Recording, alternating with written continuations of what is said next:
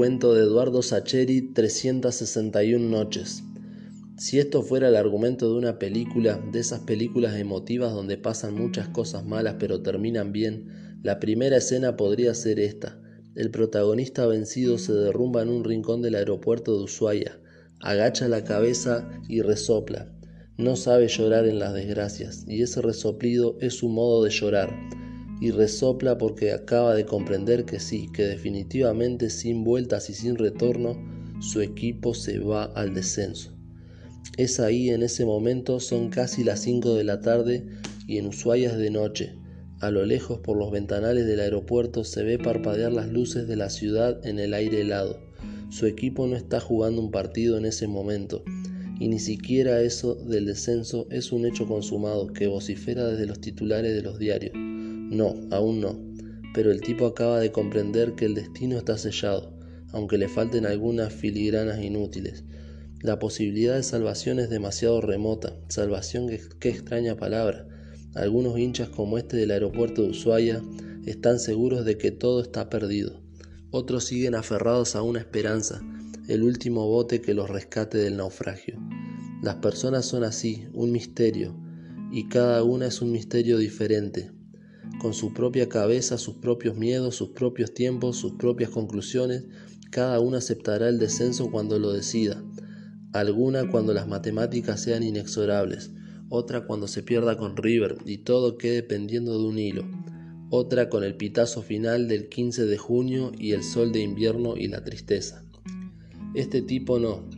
Este tipo prefiere descender hoy mismo, cuando la aritmética todavía deja alguna esperanza, o no es lo que prefiera, su pesimismo o la puntillosa constatación de que las cosas tienden a terminar mal lo inclinan a darse cuenta de que sí, de que ya se fue al descenso. En las semanas siguientes hará su duelo, buscará el mejor modo de acompañar a su hijo que pertenece al grupo de los optimistas imperétiros, casi postumos, que creen hasta cuando ya no queda nada en qué creer. Sacará pecho en público, se mostrará sereno, ecuánime, hasta digno, nada de pasto para las fieras, nada de regalarle lágrimas a los morbosos que disfrutarían la exhibición de su dolor. Nada, hasta algún imbécil interpretará ese silencio como una defensa del aguante. Paciencia. Si las victorias sacan a flote miserias humanas, imaginemos cuántas sacan las derrotas y cuánta mugre habrá de aflorar en la peor de las derrotas. Después, en la película, vienen esas semanas de letargo, hasta que empiece el torneo del ascenso. Este sería un buen momento para que el argumento empiece a encaminarse. Los héroes han tocado fondo, están en el último círculo del infierno y ahora comienza la recuperación. De a poco regresa la alegría, aunque cueste, aunque duela. De a poco vuelve el buen fútbol. Pues no, demasiado difícil, mejor seguir el sendero más arduo. Que los pobres tipos que se han ido al descenso sientan que tienen un déjà vu, otra vez como la temporada anterior, un plantel que no se refuerza, sino que se reachuta. Otra vez nombres que no generan esperanzas, sino sospechas. Ahora no se trata de jugadores veteranos, sino de futbolistas desconocidos. Pero los hinchas no quieren adelantarse. Se han bancado a pie firme todos los derrumbes, todas las cargadas. Ya tienen carnet estoicos, de modo que aguardan en una de esas todo mejora de repente. Y empieza el campeonato, el nuevo campeonato, el menos querido, el menos esperado, ese que se quiere apurar como un trago ingrato y necesario, pero la película la que sigue complicando. Nada empieza la recuperación, ni un ápice de bienvenidos a nuestro renacimiento. No, no señor. En todo caso es bienvenidos a más de lo mismo, o peor, bienvenidos a lo mismo pero una categoría más abajo. Ahora sí, la película se puso complicada. Empezó triste pero sigue desesperante. Hagamos algo, porque si no cambiamos el guion, el público va a decepcionarse.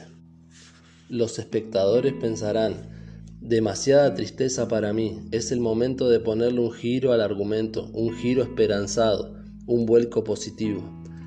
Llega un director técnico nuevo, los acomoda distinto, o ligan un par de manos de naipes menos envenenados, o las dos cosas. Dejan de perder, ganan algún partido allá en el fondo, sí. Los espectadores de nuestro film adivinan una luz, sí señor. Lo que se ve es una esperanza. Pasan los meses, transcurren los partidos, cambian los titulares de los diarios. El nunca bien ponderado en caída libre es reemplazado por conceptos como por buen camino o se asentía la recuperación. Los hinchas pueden volver a mirar la tabla de posiciones sin que les estalle la úlcera gástrica. Miran mitad de tabla, cada vez un poco más arriba, vamos que se puede. Partido final de la primera rueda, zapatazo desde mitad de cancha y puestos de ascenso. Ahora sí respira. Aliviada la concurrencia por fin. Yo sabía que esta película no era de terror sino de aventuras. Ahora sí. De acá en adelante la peli se vuelve una epopeya. Gastados regresan algunos laureles, se instalan las sonrisas. De vez en cuando la platea estalla en aplausos como cuando el muchacho de la peli se saca de encima a algún forajido que lo tenía a mal traer. Toma ahí, para que tengas, aplaudimos y sonreímos, sobre todo sonreímos. Dejamos atrás las pesadillas de los temores, los desencantos. Era hora, piensan los espectadores que querían que a nuestro protagonista le fuera bien.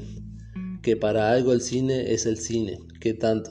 Si para algo nos sirven las películas es para convencernos de que de vez en cuando el dolor tiene término y la tristeza tiene premio. Una lástima todo porque apenas fue espejismo. Lo de la mejora, digo, lo de la recuperación me refiero, porque de repente o no tan de repente todo se vuelve a ir al mismísimo demonio y los espectadores descubren que como el tango mano a mano se trató de pobres triunfos pasajeros, y que por el, como en el tango se dejaron engrupir los sotorarios, las amigas, el gavión.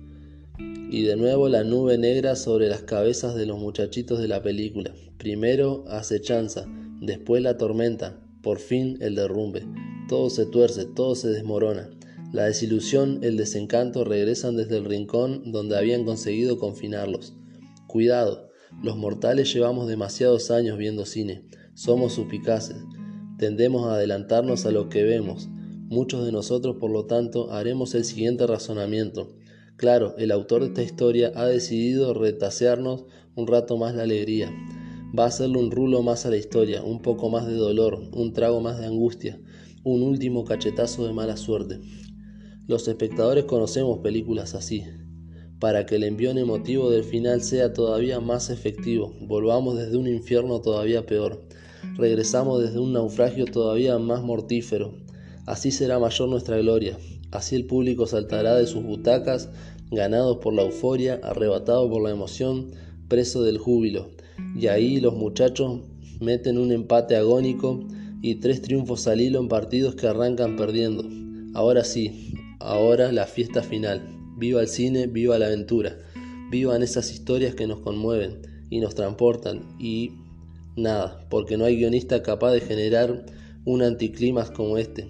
Una cancha llena, un equipo que con ganar vuelve a primera. Una tarde como para dejar atrás lo peor de la tristeza.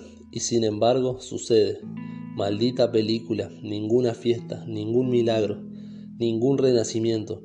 Un 0 a 0 contra Patronato que pospone todo por tres días.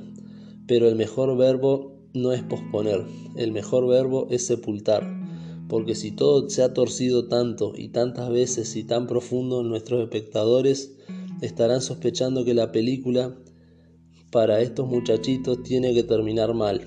Una cosa es sufrir y padecer, y otra cosa es dejar pasar todos los bondis que te llevan de regreso a primera, como si el destino estuviese decidido a seguir enseñándose con estos tipos.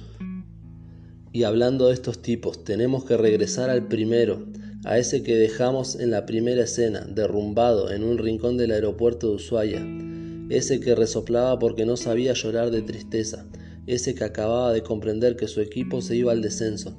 Nos vamos del drama general a ese de miles y miles de hinchas de Independiente y Huracán que se juegan el ascenso a cara o cruz, el drama particular de este pobre infeliz al que le toca estar muy lejos, muy lejos y muy alto, este tipo vive el partido de desempate entre rojos y quemeros en un lugar que jamás imaginó, en un avión que cruza el Atlántico a 10.000 metros de altura. Mientras el avión zumba en la noche, el tipo se siente raro. Allá arriba no funciona el celular. Su hijo, el optimista, no puede enviarle mensajes. El tipo mira el reloj, el partido terminó hace una hora, hace dos, hace seis, y no sabe cómo tiene que sentirse. Se subió a ese avión en Alemania a los 10 minutos de iniciado el partido. En Argentina todo el mundo sabe el resultado. En cualquier lugar del mundo con acceso a Internet también. El único otario que está en, en Bavia es él. Lo sabrá cuando el avión aterrice y el piloto permita utilizar los celulares.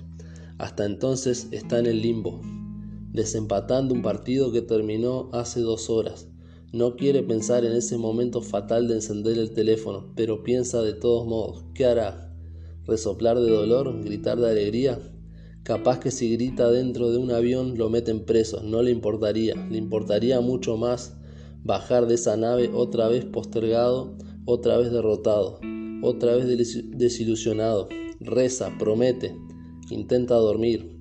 A los sobresaltos sueña que asciende, sueña que no asciende, sueña que todavía no se jugó. Ahora sí el final de la película. El avión toca tierra. Apenas gira al final de la pista para acercarse a la manga y detenerse, el tipo no puede más. Enciende el teléfono oculto en la campera, aunque sabe que debería esperar todavía unos minutos. Contiene la respiración mientras el aparato toma su señal. El teléfono vibra, un mensaje vuelve a vibrar.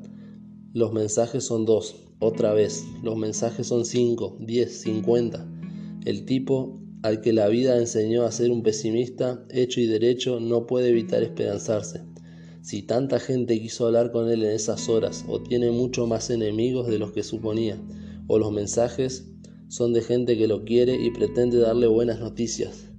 Sin poder contenerse, saca el teléfono del bolsillo. 60 mensajes sin leer. Recorre la lista. Ahí están los de su hijo. Los abre como puede. Aterido, lee palabras sueltas. Después sí, el mensaje entero, 361 noches soñando con este día, volvimos. El tipo no sigue leyendo los otros mensajes, habrá tiempo después. Esa es la última imagen de la película. Otra vez como en el aeropuerto de Ushuaia, el tipo hunde la cabeza entre las manos. Ahora no en un rincón oscuro, sino en el mínimo espacio que separa su asiento de la fila de adelante. Esta vez no resopla, tampoco grita de alegría, lo que hace llorar todas las lágrimas que se debía.